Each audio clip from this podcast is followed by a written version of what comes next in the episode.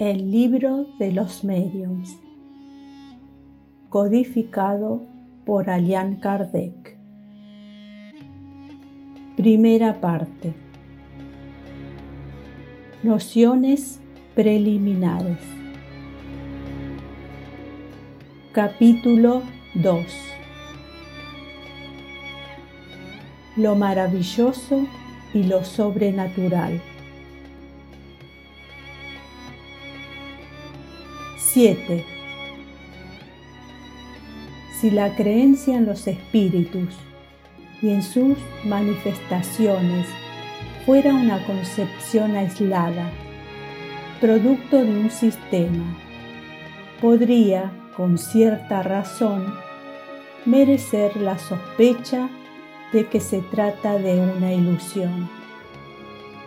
Que nos digan, en ese caso, ¿por qué se la encuentra tan viva en la totalidad de los pueblos, antiguos y modernos, y en los libros sagrados de todas las religiones conocidas? Algunos críticos responden que eso se debe a que en todas las épocas el hombre ha experimentado afición por lo maravilloso. Pero, ¿qué es lo que entendéis por maravilloso? Lo sobrenatural. ¿Qué entendéis por sobrenatural? Lo que es contrario a las leyes de la naturaleza. ¿Conocéis, acaso, tan perfectamente esas leyes como para que estéis en condiciones de poner un límite al poder de Dios? Pues bien, entonces probad que la existencia de los espíritus y de sus manifestaciones es contraria a las leyes de la naturaleza, que no es ni puede ser una de esas leyes analizad la doctrina espírita y veréis si esa concatenación de ideas no presenta todas las características de una admirable ley que resuelve todo lo que las leyes filosóficas no han podido resolver hasta hoy.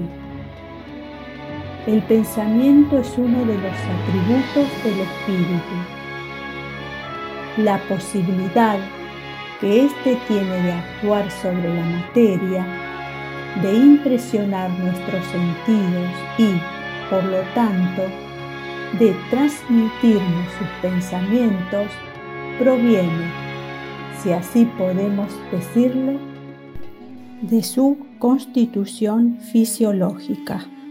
Por consiguiente, en este hecho no hay nada que sea sobrenatural ni maravilloso, pero que un hombre muerto, absolutamente muerto, vuelva a la vida corporalmente, que sus miembros dispersos se reúnan para formar de nuevo su cuerpo. Eso sí, sería maravilloso, sobrenatural, fantástico. Habría en ello una verdadera derogación de la ley, cosa que Dios solo podría llevar a cabo mediante un milagro. Con todo, en la doctrina espírita no existe nada semejante. 8.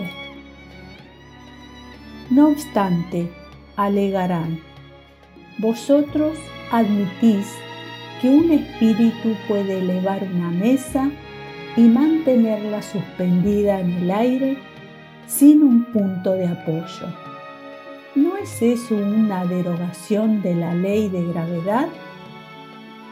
Así es, pero de la ley conocida. La naturaleza, sin embargo, ha dicho ya su última palabra? Antes de que se hicieran experimentos con la fuerza ascensional de ciertos gases, ¿quién hubiera afirmado que una máquina pesada, cargada con muchas personas, estaría en condiciones de vencer la fuerza de atracción? A la gente común, ¿no le parecería algo maravilloso o diabólico? Aquel que un siglo atrás se hubiera propuesto transmitir un telegrama a 500 leguas de distancia y recibir la respuesta pocos minutos más tarde.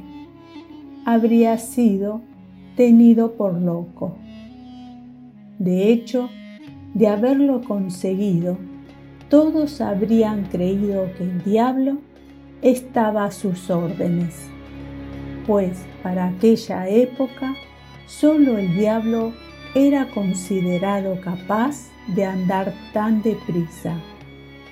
¿Por qué entonces un fluido desconocido no podría tener en determinadas circunstancias la propiedad de compensar el efecto de la gravedad, así como el hidrógeno compensa el peso de un globo? De paso, observemos que esta es una comparación y que no equiparamos una situación con otra. Solo lo hacemos para mostrar, por analogía, que el hecho no es físicamente imposible. Ahora bien, al observar esa clase de fenómenos, los científicos se equivocaron justamente cuando se propusieron proceder en términos de equiparación.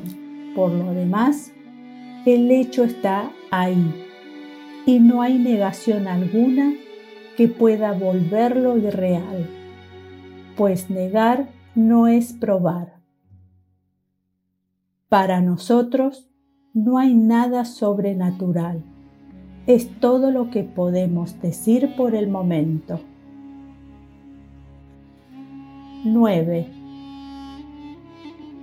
Si el hecho fuera comprobado, alegarán, lo aceptaremos aceptaremos incluso la causa que le atribuís, la de un fluido desconocido. Pero, ¿quién prueba la intervención de los espíritus? En eso reside lo maravilloso, lo sobrenatural. En este caso, haría falta una demostración completa, que no es posible hacer aquí y que, por otra parte, constituiría una reiteración, porque sobresale de todos los otros aspectos de la enseñanza. No obstante, para resumirla en pocas palabras, diremos que, desde el punto de vista teórico, la intervención de los espíritus se basa en el principio de que todo efecto inteligente debe tener una causa inteligente y desde el punto de vista práctico, en la observación de que los fenómenos llamados espíritas, puesto que han dado pruebas de inteligencia, debían tener una causa ajena a la materia. Más aún, que esa inteligencia, como no era la de las personas que presenciaban los fenómenos, cosa que la experiencia ha demostrado, debía ser independiente de ellas, puesto que no se veía al ser que actuaba, debía tratarse de un ser invisible.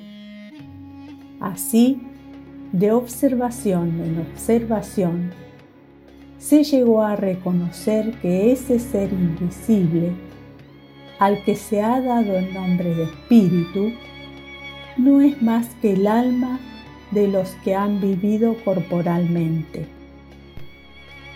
a quienes la muerte despojó de su densa envoltura visible, para dejarles apenas una envoltura etérea, que en su estado normal es invisible.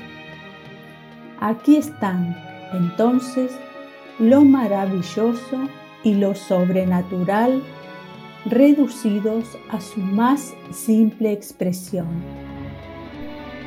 Una vez comprobada la existencia de seres invisibles, su acción sobre la materia resulta de la naturaleza de su envoltura fluídica.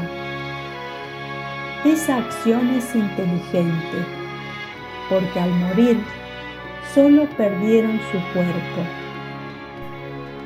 y conservaron la inteligencia que constituye su esencia. Ahí se encuentra la clave de todos esos fenómenos que erróneamente son considerados sobrenaturales.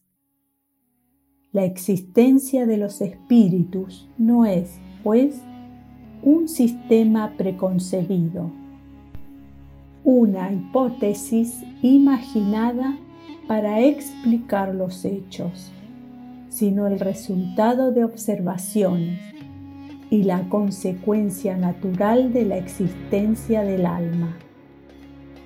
Negar esa causa implica negar el alma y sus atributos. Los que consideran que pueden hallar una solución más racional para esos efectos inteligentes, sobre todo teniendo en cuenta la razón de todos los hechos, tengan la bondad de hacerlo. Entonces, sí estaremos en condiciones de discutir el mérito de cada opinión. 10. Los que consideran que la materia es el único poder de la naturaleza piensan que todo lo que no puede ser explicado mediante las leyes de la materia es maravilloso o sobrenatural. Para ellos, maravilloso es sinónimo de superstición. En ese caso, la religión, que está basada en la existencia de un principio inmaterial, constituiría una sarta de supersticiones. No se atreven a manifestarlo en voz alta, pero lo dicen por lo bajo y creen que salvan las apariencias al conceder que hace falta una religión para el pueblo y para que los niños lleguen a ser juiciosos. Ahora bien, una de dos. El principio religioso es verdadero o es falso. Si es verdadero, lo será para todo el mundo. Si es falso, no será mejor para los ignorantes que para las personas ilustradas. 11. Los que atacan al espiritismo en nombre de lo maravilloso se apoyan, por lo general, en el principio materialista, dado que al negar todo efecto extramaterial niegan, por eso mismo, la existencia del alma. Si se sondeara el fondo de sus pensamientos, si se inquiriera adecuadamente el sentido de sus palabras, con frecuencia encontraríamos ese principio. Aunque no categóricamente formulado, asomándose tras la apariencia de una pretendida filosofía racional, con la cual se cubren. De ese modo, al clasificar de maravilloso todo lo derivado de la existencia del alma, son consecuentes consigo mismos. Como no admiten la causa, tampoco pueden admitir sus efectos. De ahí que sustenten una opinión preconcebida que los vuelve incompetentes para juzgar con desinterés al espiritismo, puesto que parten del principio de la negación de todo lo que no sea material.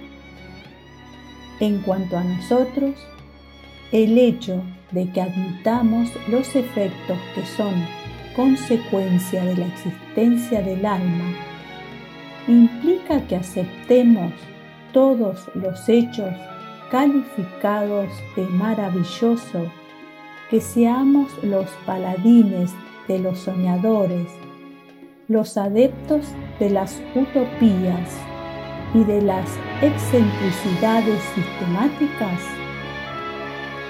Pensar de ese modo sería conocer muy poco al espiritismo. Pero nuestros adversarios no prestan atención a tanto. La necesidad de conocer aquello a lo que se refieren es la menor de sus preocupaciones. Según ellos, lo maravilloso es absurdo. Ahora bien, como piensan que el espiritismo se apoya en hechos maravillosos, llegan a la conclusión de que el espiritismo es absurdo. Además, consideran que su veredicto es inapelable. Creen que oponen un argumento irrefutable porque, después de haber realizado documentadas investigaciones acerca de los convulsionarios de Saint Medard, de los comisardos de Sévenes o de las religiosas de Loudun, llegaron al descubrimiento de fraudes evidentes que nadie impugna. Esas anécdotas, no obstante, constituyen el Evangelio del Espiritismo ¿Acaso los partidarios de esta doctrina negaron que los charlatanes hayan explotado algunos de los hechos para su propio beneficio, que otros son fruto de la imaginación, que muchos de ellos fueron exagerados por el fanatismo? El espiritismo en relación con las extravagancias que se cometen en su nombre, no es más solidario que la ciencia verdadera para con los abusos de la ignorancia, o que la religión verdadera para con los excesos del fanatismo. Muchos críticos solo juzgan al espiritismo a partir de los cuentos de hadas y las leyendas populares que constituyen sus mitos. Lo mismo le ocurriría a quien quisiese juzgar la historia sobre la base de las novelas históricas o del género trágico. 12. Por lógica elemental, para discutir sobre un asunto, hay que conocerlo, porque la opinión del que critica solo tiene valor cuando éste habla con pleno conocimiento de causa. Solo así su opinión, aunque equivocada, podrá ser tenida en cuenta. Pero ¿qué importancia tendrá cuando se refiere a una materia que no conoce? El crítico verdadero debe dar pruebas no sólo de erudición, sino también de un profundo conocimiento acerca del objeto del que trata, de desinterés al emitir su punto de vista, así como de una imparcialidad irreprochable. De lo contrario, cualquier músico de feria podría arrogarse el derecho de juzgar a Rossini y un aprendiz de pintor el de censurar a Rafael. 13. Por lo tanto, el espiritismo no acepta todos los hechos considerados maravillosos o sobrenaturales. Lejos de eso, demuestra la imposibilidad de gran número de ellos y lo ridículo de ciertas creencias que, hablando con propiedad, constituyen lo que se denomina supersticiones.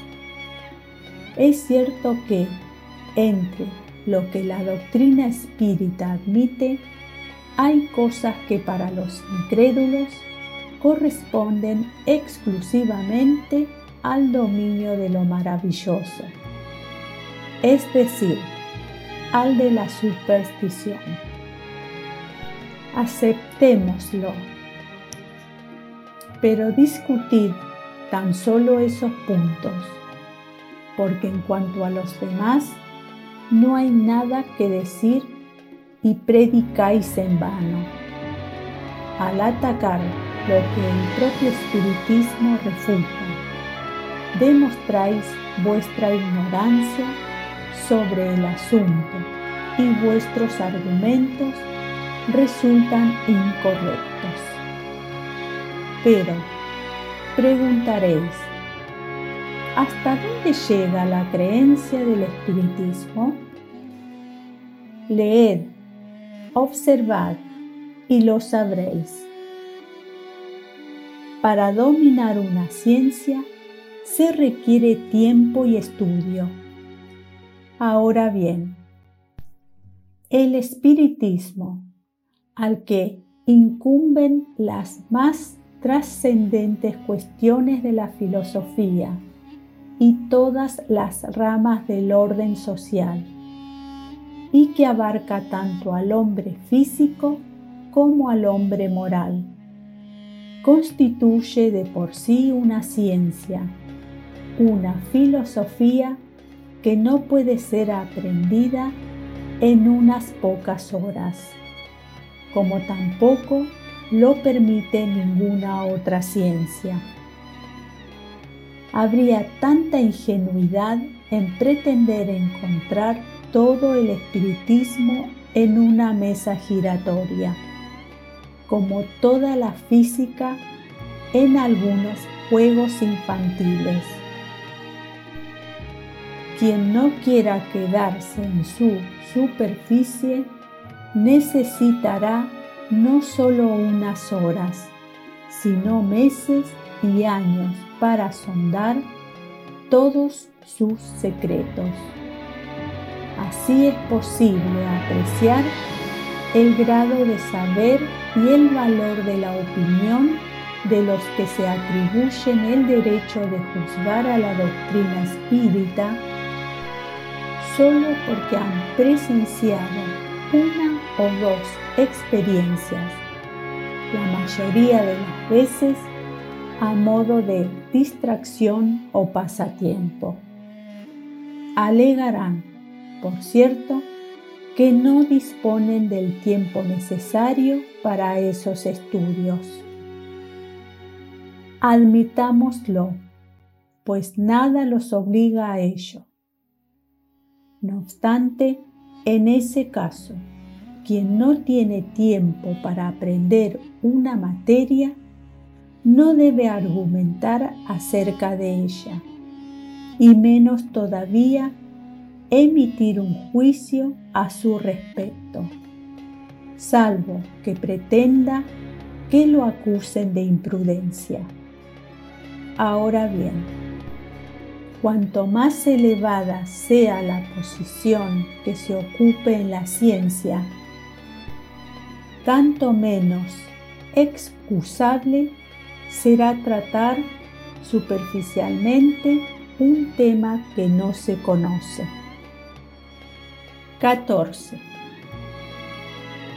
Resumimos nuestra posición en las siguientes proposiciones.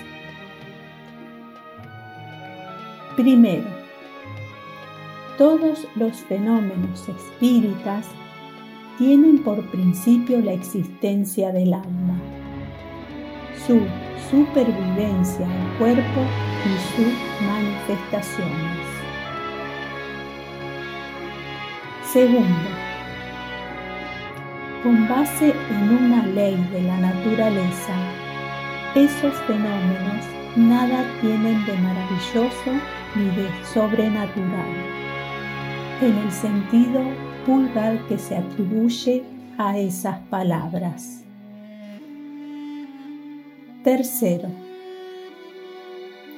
muchos de los hechos se consideran sobrenaturales porque no se conoce su causa. Al atribuirles una causa, el espiritismo los restituye al dominio de los fenómenos naturales. Cuarto, entre los hechos calificados de sobrenaturales hay muchos cuya imposibilidad el espiritismo demuestra y los incluye en la categoría de las creencias supersticiosas. Quinto, aunque el espiritismo reconoce un fondo de verdad en muchas de las creencias populares, no avala en modo alguno las historias fantásticas creadas por la imaginación. Sexto, juzgar al espiritismo por los hechos que no admite es dar prueba de ignorancia y quitar toda validez a la opinión del que critica. Séptimo, la explicación de los hechos que el espiritismo admite, así como la de sus causas y sus consecuencias morales, constituyen toda una ciencia y una filosofía que requieren un estudio serio, perseverante y profundo.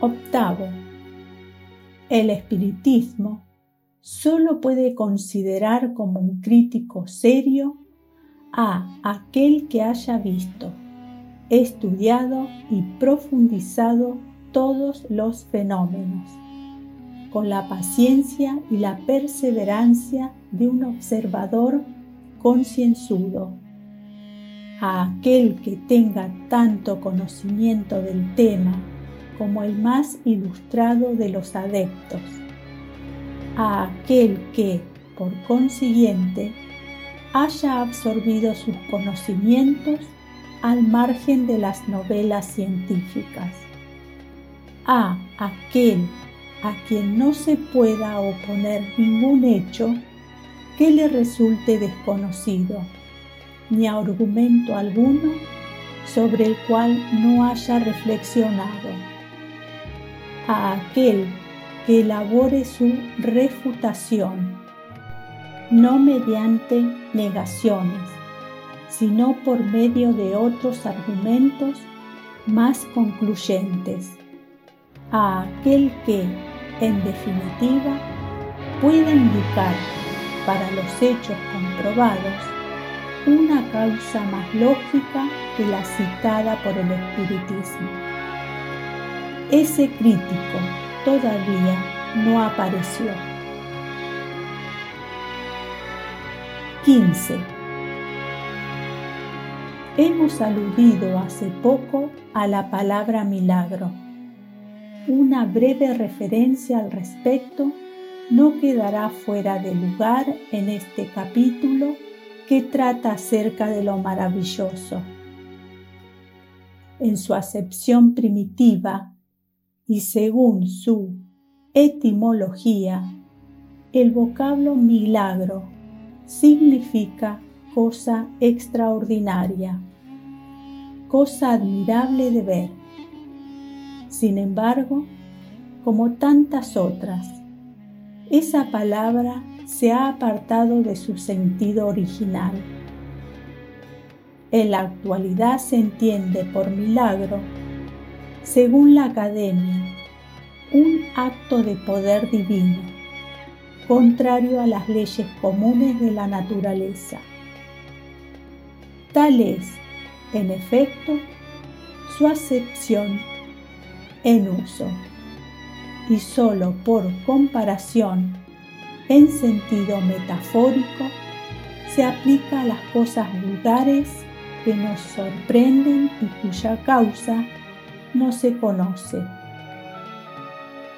No entra de modo alguno en nuestras intenciones analizar aquí si Dios ha podido juzgar útil en determinadas circunstancias la derogación de las leyes que Él mismo estableció.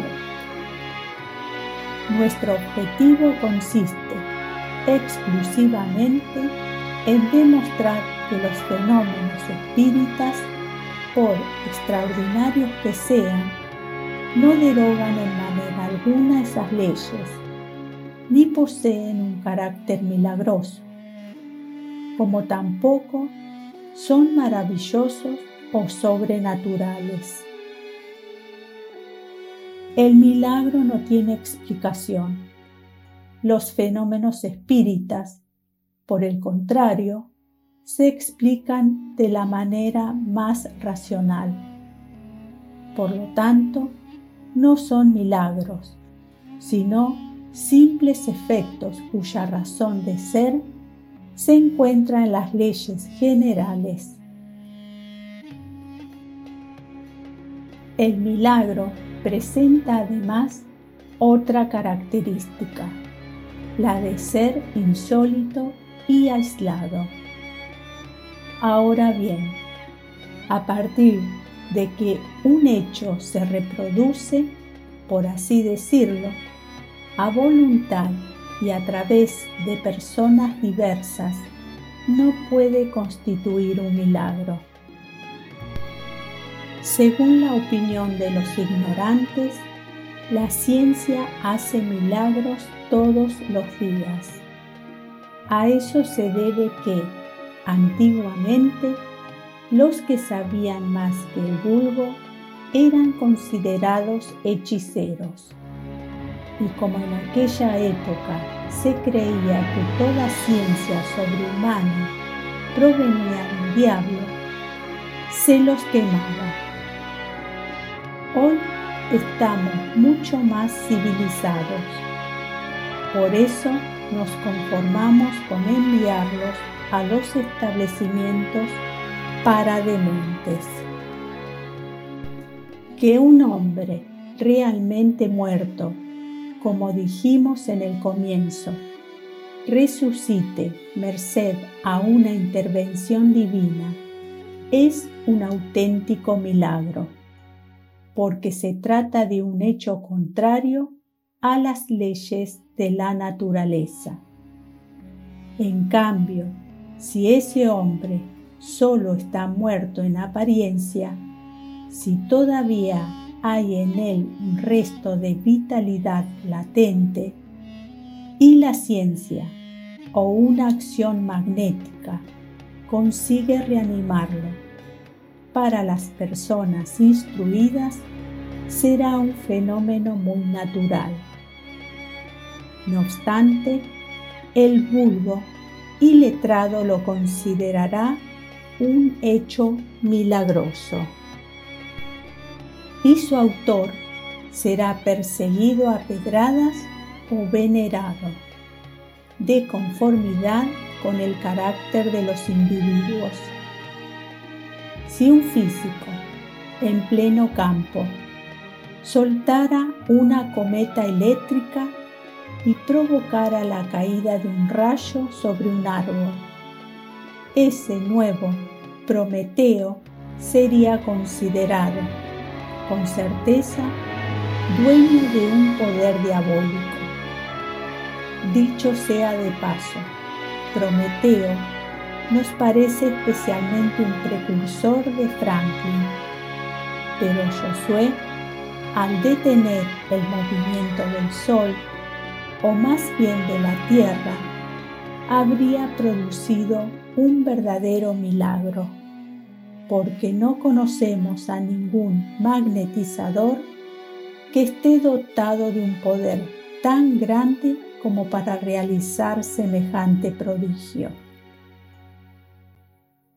Entre los fenómenos espíritas, uno de los más extraordinarios es, indiscutiblemente, el de la escritura directa y uno de los que demuestran del modo más patente la acción de las inteligencias ocultas.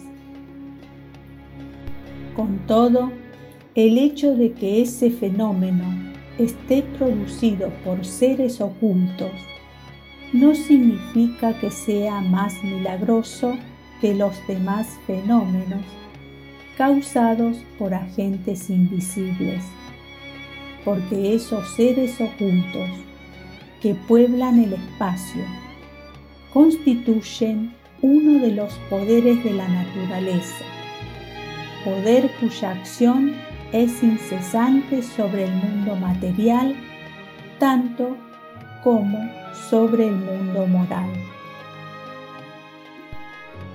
Al instruirnos acerca de ese poder, el espiritismo nos da la clave de una infinidad de fenómenos que son inexplicables por cualquier otro medio y que a falta de explicación pasaron por prodigios en tiempos remotos.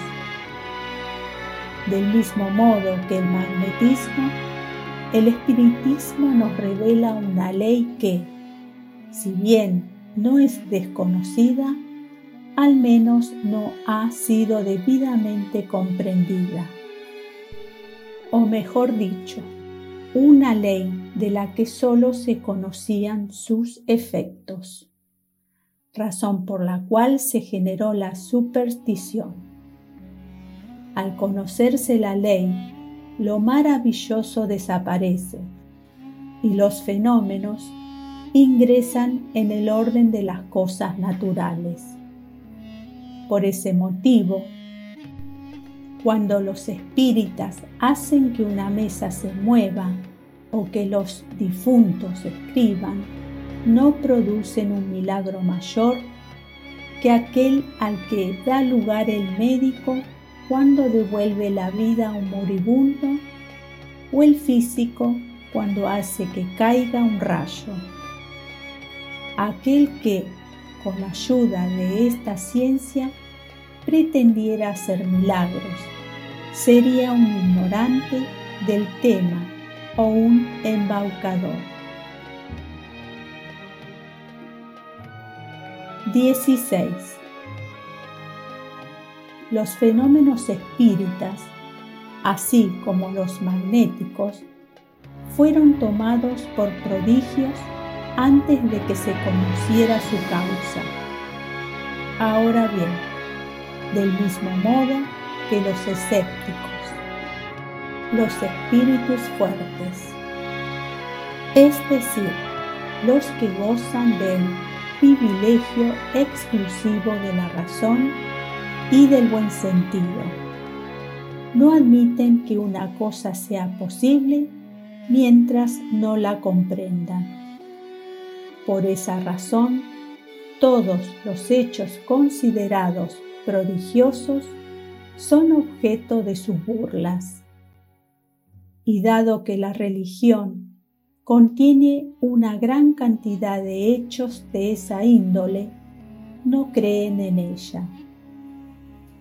De ahí a la incredulidad absoluta. No hay más que un paso. Al explicar la mayoría de esos hechos, el espiritismo les da una razón de ser. Además, acude en auxilio de la religión, pues demuestra la posibilidad de ciertos hechos que, al no tener ya un carácter milagroso, no por eso dejan de ser menos extraordinarios, como tampoco Dios es menos grande ni menos poderoso por no haber derogado sus propias leyes. De cuántas bromas no fueron objeto las levitaciones de San José de Cupertino. Ahora bien, la suspensión de los cuerpos pesados en el aire es un hecho que la ley espírita explica. Hemos sido testigos oculares de ese hecho y el señor Hong, al igual que otras personas de nuestro conocimiento, repitieron en muchas ocasiones el fenómeno que producía aquel santo. Por consiguiente, ese fenómeno pertenece al orden de las cosas naturales. 17. Entre los hechos de ese género debemos incluir, en primer término, las apariciones, porque son las más frecuentes, la de la Salet que divide al clero mismo. Para nosotros no tiene nada de insólito. Por cierto, no podemos afirmar que ese hecho haya ocurrido, porque no disponemos de la prueba material. Sin embargo, para nosotros es posible, si tenemos en cuenta los miles de casos análogos recientes que conocemos. Creemos en ellos, no solo porque hemos verificado su realidad, sino sobre todo porque conocemos perfectamente de qué manera se producen.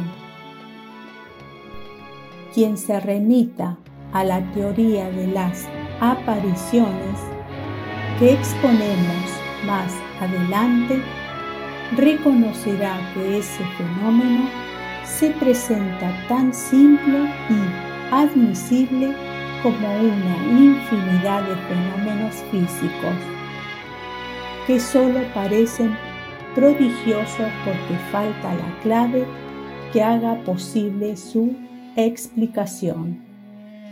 En cuanto al personaje que se presentó en la Salet, esa es otra cuestión. Su identidad no nos ha sido demostrada en lo absoluto.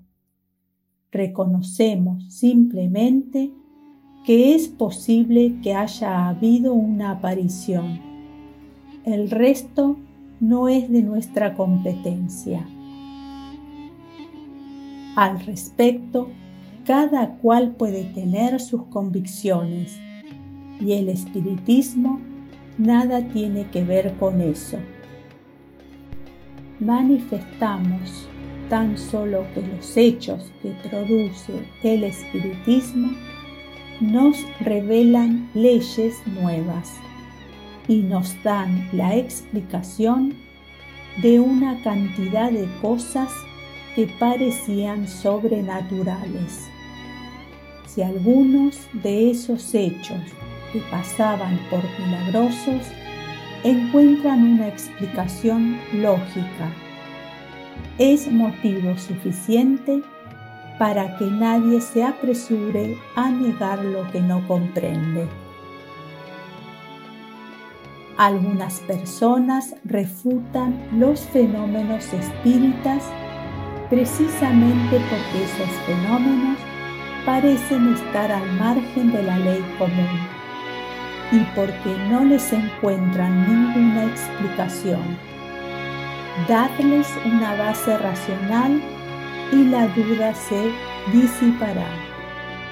La explicación en este siglo en el que nadie se contenta con palabras constituye, pues, un poderoso motivo para convencer.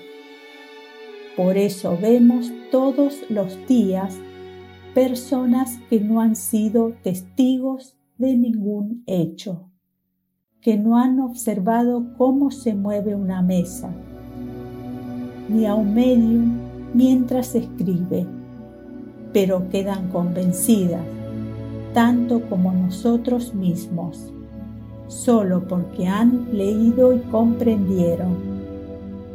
Si no debiéramos creer más que en lo que ven nuestros ojos, nuestras convicciones se reducirían a muy poca cosa.